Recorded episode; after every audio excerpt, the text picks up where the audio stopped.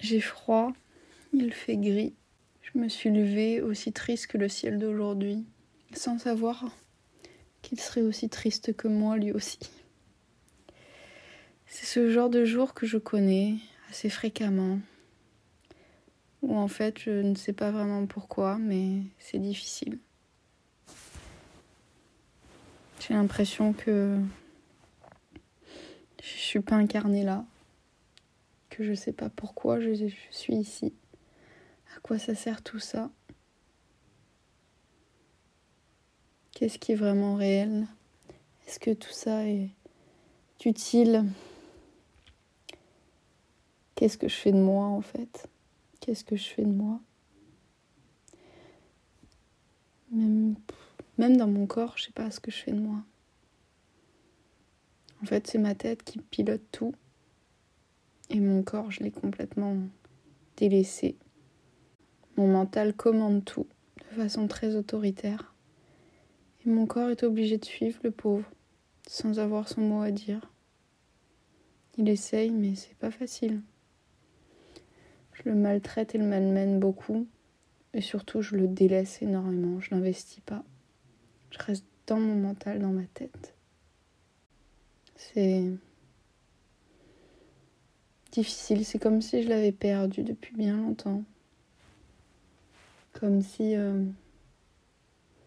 il servait juste, oui, à envelopper ma tête, mes pensées, et qui servait à rien d'autre. Et qu'il n'avait pas à être écouté, qu'il n'avait pas vraiment d'autre utilité que cette fonction de base de me transporter un point A, un point B et d'envelopper le mental sans qu'il soit autre chose. Aujourd'hui, j'ai l'impression que voilà, j'ai perdu le rythme. Que ce flot un peu euh, dynamique que j'avais euh, depuis le confinement, c'est un peu. Euh, c'est éteint. C'est pas un peu, c'est faut être franc. Pour moi, là, d'un coup, déjà ça a commencé hier et je sens quand ça monte chez moi, il y a des prémices pas encore trop violentes, mais qui commencent à apparaître. Et puis je sais que quand elles apparaissent en général, le lendemain, c'est boum. Et là, c'était ça. Et premier réflexe. Ah. Et Hélène, t'es à nouveau retombée là-dedans. Ah, bravo. Bah, ta persévérance, elle tient pas longtemps. Ta motivation, il faut toujours qu'elle soit cassée. C'est bien, bravo. Et allez.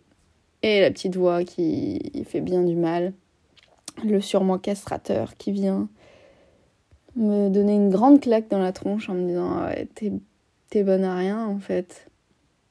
T'es nul. Tu sers à rien. T'es même pas capable de tenir un rythme trop longtemps. Waouh. Je dis souvent à mes patients, quand ils disent ça d'eux, est-ce que vous diriez ça à votre euh, vous enfant? D'un coup, là, je me replace un peu. Là, je le fais en même temps que je me parle. Et je m'imagine mon enfant, cette petite bouille là, sous les tropiques, parce que voilà, c'est là où j'ai vécu euh, tout début de ma petite enfance. Avec ses bouclettes euh, en couche culotte, euh, libre et indomptable. et je me dis, mais c'est horrible en fait, tu te dis ça aussi à, à cette part-là de toi cette petite enfant là qui, qui, en a bien essuyé des remarques comme ça hein, déjà. Et tu les recommences alors que ça t'a fait souffrir qu'on t'en dise? Non, c'est pas juste.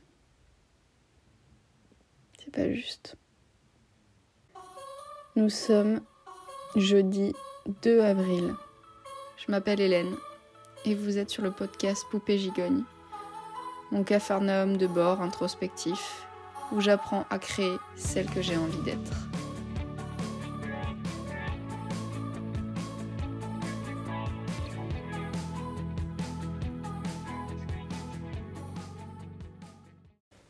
Ouais, voilà, c'est un peu mon état de se lever de ce matin.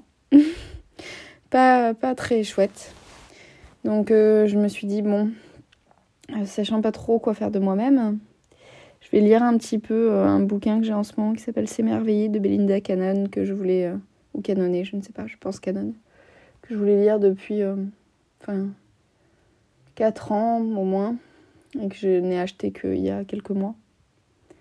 Et elle expliquait que l'émerveillement, souvent, on le perdait par l'habitude des choses qu'on voyait autour de nous, qui devenaient normales. Euh, c'est en effet un, autre biais euh, dans, la, dans le côté cognitif. C'est. Euh, oh, j'ai plus le mot, c'est très scientifique. Et là, sur, sur ce podcast, j'ai pas, pas trop envie d'aller retoucher à ce part-là, à cette part-là, parce qu'en fait, c'est pas moi et j'en ai beaucoup je l'ai beaucoup diffusé pour euh, me sentir légitime de plein de choses et là c'est pas ce que je cherche, je cherche pas la légitimité. Donc euh, c'est vrai que ça vient moins les termes euh, les termes scientifiques, j'ai pas trop envie, mais je crois qu'il y a un truc avec le côté hédonique Ouais, non, je sais plus exactement. Je, je, le vois dans ma tête, en fait, je, comme, voilà, comme je pense en, en visuel, en image, j'ai le mot dans la tête, mais j'ai pas, j'arrive pas à le sortir. Bon, c'est pas très grave, mais c'est pas ça qui m'importe. Et en gros, euh, c'est ce, voilà, cette. Euh, ah oui, ça y est, je me souviens. L'adaptation hédonique. Voilà, au moins vous avez le terme. si vous avez euh, envie d'aller chercher un petit peu ce que c'est, mais en gros, voilà, c'est un processus, un, une espèce de mécanisme que l'être humain a, au sens où quand il voit euh, les choses, euh, il y a l'impact euh, affectif en fait des événements vécus de façon émotionnelle est réduit. On est adapté à ce qu'on voit et donc on est moins sensible, moins touché, beaucoup moins émerveillé. On s'est adapté, habitué en fait. Voilà. Cette capacité, entre guillemets, capacité qu'a l'être humain à s'habituer aux choses et à ne plus trouver que c'est si incroyable et si chouette et donc une adaptation à la nouveauté et qui devient après une habitude et, dont on ne fait plus attention en fait. Et euh, je me suis dit, ok, ben allez, qu'est-ce que je peux faire ce matin qui me. que j'ai l'habitude de faire et que je fais machinalement sans me rendre compte que ça peut être incroyable. Et euh, ou que ça peut être agréable sans être incroyable non plus, mais que ça peut être nouveau à nouveau, alors que c'était plus nouveau. Donc déjà, je suis allée refaire un tour de mon jardin. Mon jardin, je le regarde plus trop. On va dire euh, plutôt que là, le jardin de mes parents, donc de mon enfance, vu que je suis chez mes parents pour le confinement. Et euh, c'était un jardin dont j'avais l'habitude, mais ils ont planté plein de fleurs et j'avais rapidement regardé ce qu'ils avaient planté, mais sans trop m'y attacher. Euh, voilà. Et là, je suis allée plus regarder et j'ai découvert plein de choses que j'avais jamais vues. Puis j'ai vu aussi que les, le figuier commençait à avoir des bébés figues. Elles étaient toutes petites. C'était des, vraiment des bébés figues toutes mignonnes. Et euh, ça m'a fait sourire parce que c'était vraiment des, petits, des petits trucs. et c'était trop chou. Et, euh, et, ça, vraiment, c'est ce qui, je crois, ce que je retiens le plus de ce qui m'a mis en joie, c'est ces petites bébés figues toutes mignonnes. Euh, et comme j'ai un cerveau un petit peu particulier, j'ai imaginé entre elles se dire Ouais, on pousse, on pousse, on pousse, ouais Bref, et euh, le figuier est un arbre assez grand, en tout cas celui-là est assez grand, avec de, des, des, branches quand même assez longues. Et, et, et en fait, je trouve euh, elles sont toutes rikiki sur ces grandes branches, alors que lui, c'est un arbre assez imposant. Et il fait des bébés euh, pousses, enfin des bébés fruits au départ assez, assez chou, quoi. plus j'adore la figue, c'est un fruit que j'aime énormément et que je détestais. Ça aussi, je m'en suis souvenu. Je me suis dit, c'est vrai, tu te souviens, Hélène, tu n'es pas du tout ce fruit. Puis un jour, euh, il est devenu nouveau, alors qu'il était associé à du désagréable, il est devenu euh, ah délicieux. Et ça aussi, c'est assez étonnant comme l'être humain peut être fait, de passer de l'un à l'autre et dans l'inverse aussi, hein, du agréable au désagréable.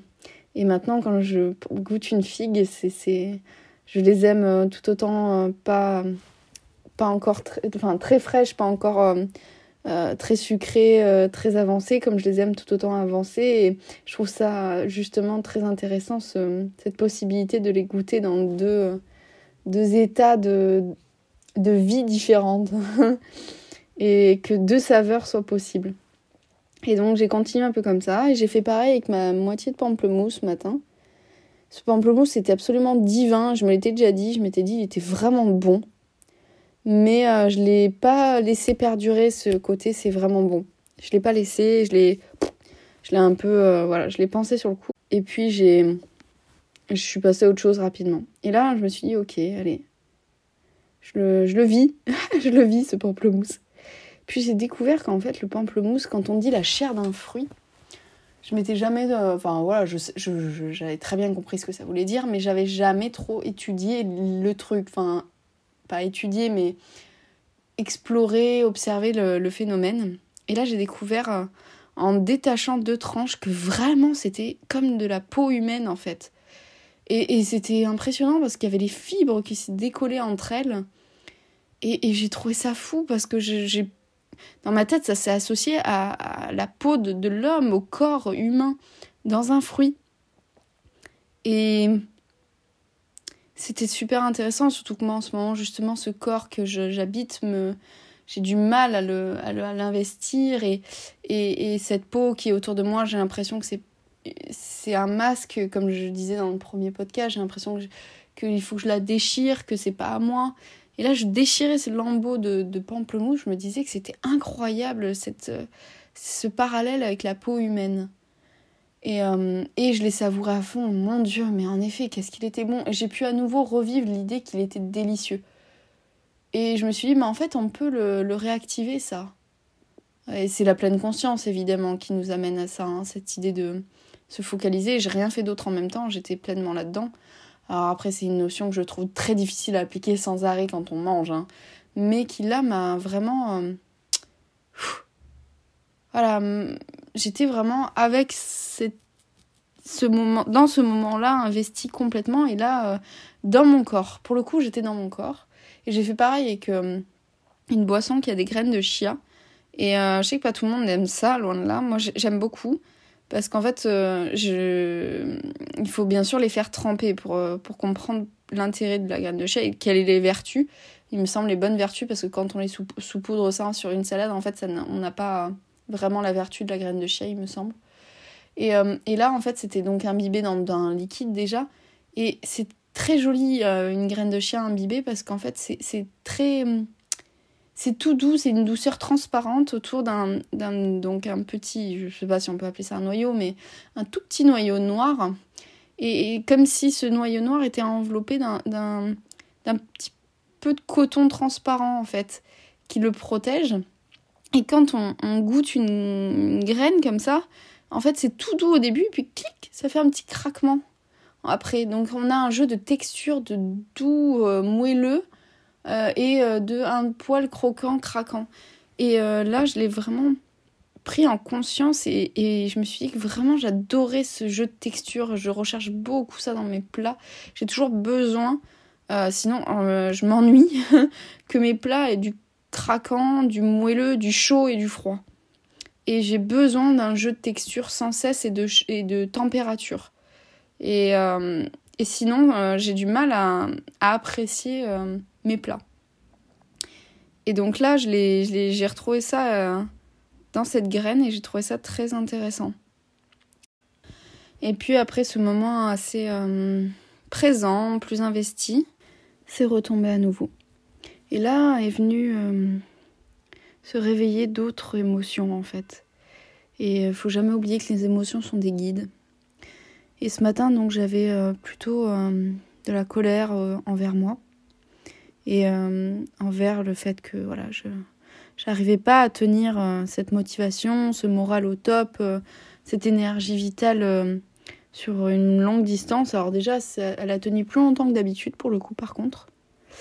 Mais justement, là, je me disais, ah non, punaise, ça y est, ça y est, on y est, on est à cette phase où ça va redescendre.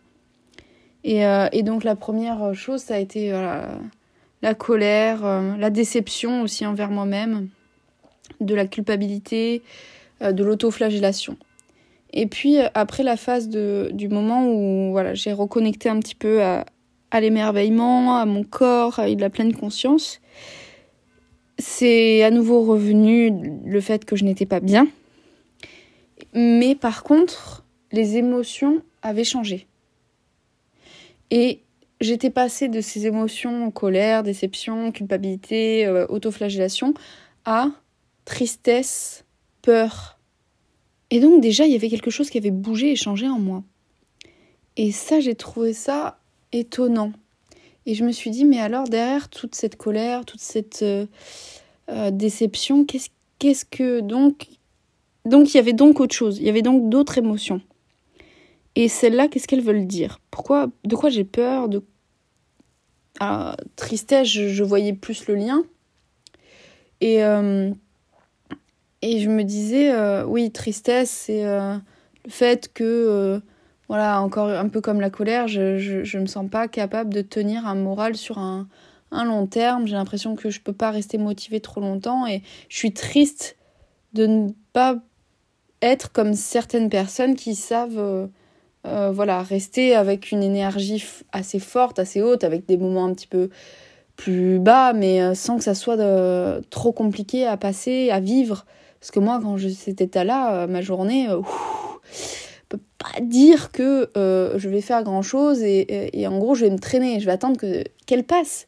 Et, ce qui ce qui ce qui m'est dur, c'est que en gros je subis ma journée et j'ai l'impression, encore là on revient par contre à la colère, que je la perds et je m'en veux et repoir la charge de culpabilité de ah bah voilà encore une journée de fichu euh, euh, grâce à ton cerveau, grâce à tes pensées, enfin grâce bien sûr c'est c'est très ironique. Hein. Et, euh, et c'est ça, et tu voilà, encore gâché un jour de vie. Et c'est très violent. Et donc finalement, là, après ce moment où je me rendais compte que même en faisant cet exercice d'émerveillement, ça ne suffisait pas, est apparue non plus la, donc la colère, mais beaucoup, beaucoup, beaucoup de tristesse. Et, et la peur, euh, elle venait convoquer chez moi cette peur de me dire... Euh, Enfin, les deux sont liés, tristesse et peur venaient convoquer en fait quelque chose d'autre qui était. Euh, mais avant, tu savais, tu savais beaucoup plus t'émerveiller que ça, Hélène. Tu savais beaucoup plus. T'avais pas besoin de faire des exercices. T'avais pas besoin de, de, de, devoir te le dire, de devoir te forcer à le faire. Et ça m'a rendu mais profondément triste. Et la peur, c'était mais est-ce que je retrouverai cette faculté que j'ai en moi, c'est ce qui en fait c'est mon noyau de d'être que j'avais l'impression d'avoir euh, presque acquis, enfin que c'était naturel et que j'ai toujours senti en moi. Et ça fait, euh, je dirais, alors déjà mes études de psycho m'ont bien cassé là-dedans euh, et m'ont fait perdre ce côté, bah, mon côté littéraire qui, était, qui a été une ressource pour moi et, un puissant fond justement d'émerveillement. Et et, et euh, ma première elle avait été ça avait été une connexion à moi-même dans dans, dans quelque chose de très élevé. Et euh, en revenant euh, dans des études très scientifiques ça a beaucoup brisé. Et déjà là ça a commencé à se briser mais après j'ai eu des personnes autour de moi qui ont pu le raviver, des événements de vie qui ont pu le raviver. Et puis maintenant, après euh, la fin des études, il y a eu un, un véritable soulagement, mais aussi un véritable vide. Et depuis que je suis à mon compte et que je dois hum, gérer ma vie, et ben et que je sens que je n'y arrive pas sur tous les plans, déjà ça ça me stresse, ça m'angoisse, ça me culpabilise, de me dire que je suis pas capable encore de tout me gérer, d'être euh, capable financièrement de tout assumer. C'est entasser des, tonnes de stress, de, de, de doutes, de peur, de culpabilité, d'injonction. De... Et en fait, bah, les couches se sont empilées par-dessus. Ça princesse au petit pois. Je... Tiens, c'est marrant, j'ai eu cette vision quand j'ai parlé de ça. De la princesse au petit pois qui entasse ses matelas pour, euh, pour plus sentir le petit pois. Et euh, alors que, mais elle continue à le sentir malgré la couche de matelas. Je sais plus comment se termine l'histoire, mais euh, je sais pas pourquoi j'ai eu cette image. Et, euh, en fait, euh, j'ai accumulé ces couches et j'ai perdu le noyau. J'ai perdu mon, mon, noyau central qui était beaucoup. Alors, je dis pas, j'ai toujours eu ces moments de bas et de haut, mais euh, ils avaient été moins violents à part une seule fois avant. Mais ils avaient été moins violents et j'étais plus connectée à cet émerveillement, à cette joie de vivre un peu plus investi dans mon corps, même si après le déracinement des tropiques des îles où j'ai vécu ma petite enfance, euh, il y a quelque chose qui n'est jamais, s'est jamais réinvesti dans mon corps et que quand j'y retourne, ça se remet en place. Mais malgré tout, voilà, il y avait moins tout ça. Et là, ça fait deux ans, et deux ans, deux ans et demi, que j'ai l'impression que je sais plus où c'est. Que je me suis perdue en cours de route. Que j'ai perdu des parties euh, de moi que j'aimais profondément. Et, euh, et là, je sens que je suis en train justement de, de commencer à les retrouver. Mais, mais c'est pas facile parce que je suis complètement paumée aussi dans cette recherche de. Oui, dans cette recherche de qui je suis et qui en fait euh, m'épuise parce qu'il n'y a pas à être, à chercher, à être qui on est. Et c'est ça qui est très dur à entendre pour mon esprit humain et pour beaucoup d'esprits humains, c'est qu'en fait il faut arrêter de chercher qui on est. Parce qu'au fond, c'est pas possible. C'est une quête sans fond, sans fin. Euh, on ne trouvera rien. Il faut juste être. Il faut, je le répéterai encore et encore, mais c'est, c'est, j'ai besoin de me l'intégrer. Peut-être, alors je me le répète, répète-le toi, Hélène, répète-toi ça. Arrête de chercher qui tu es. Vis qui tu es, sois qui tu es, sois qui tu as envie d'être et arrête de le chercher. Ouais, je comprends pourquoi je le répète parce que là, ça, ça fait du bien et waouh, waouh, waouh, waouh. ça monte en, émotion, en fait. Waouh, c'est bizarre. C'est bizarre. Bon, bah, je prends. Je, prends. D'un coup, ça va mieux. ça, ça soulage. Oh, c'est étonnant. Oh, l'effet que ça vient de me faire, je, m'y attendais pas. Bon, je suis surprise de cet effet. Bref, et parce que justement, j'ai eu un moment de joie là. Et je dis justement sans cesse que j'ai perdu ma joie de vivre, mais en fait, non, elle est là, elle est là. Elle vient de me dire qu'elle était là il faut que j'arrête de la chercher parce qu'en fait elle est là ah mais oui c'est ça bon je me le répéterai tous les jours parce que j'ai tendance à l'oublier vu que je sors euh, euh, je re rentre dans mon mental d'humain et, donc euh, d'humain d'humain qui n'ouvre pas assez son esprit parce que je reste une humaine hein, même quand je fais ça. Mais oui en fait elle vient de me dire mais je suis là. Arrête de me chercher je suis là. On dirait un cache-cache tu sais. C'est mais, mais, pourquoi tu me cherches alors je suis devant tes yeux? Et c'est souvent d'ailleurs quand on cherche quelque chose, je sais pas si vous avez remarqué, quand on cherche quelque chose euh, et qu'on se prend la tête, on le cherche, on le cherche, et très souvent en fait il est devant nous. Et c'est ce genre de choses qu'on cherche comme des fous. Euh, très souvent sont sous nos yeux ou alors les gens qui disent mais putain où sont mes lunettes? Où est mon portable? Alors que parfois le portable est à l'oreille, les lunettes sont sur euh, la tête ou les yeux. Euh, voilà, ou qu'est-ce que j'ai fait de cet objet? En fait, on l'a gardé dans la main. Et, on se met à chercher frénétiquement alors qu'en fait, on l'a. Voilà. bah, je comptais parler plus de choses, mais en fait, non, je vais m'arrêter là. C'est très très bien. Je, vais m'arrêter sur cette sensation. Et je constate encore que quand finalement on laisse vivre en nous les, émotions, et qu'on commence à comprendre pourquoi elles sont là et à dénouer tout ça, en laissant d'abord être l'émotion et ensuite en, en se disant mais tiens, tiens ça connecte à ça, ça connecte à ça, ben en fait euh, on arrive encore plus loin que ce que je croyais. Waouh, ça va mieux. Oh, super. bon, bah voilà. bah super, super. Ben, on est parti. On est parti. On va pas la subir cette, euh, cette journée. Finalement, je vais la vivre. Très bien. Bon, ben, merci à toi, Hélène. Merci de. T'avais pas forcément envie de, de faire un, un, podcast ou de parler, mais tu vois, heureusement que tu l'as fait en fait. Merci beaucoup. Et je te dis un prochain homme de bord. En attendant, ben, tu le sais, hein, prends soin de toi.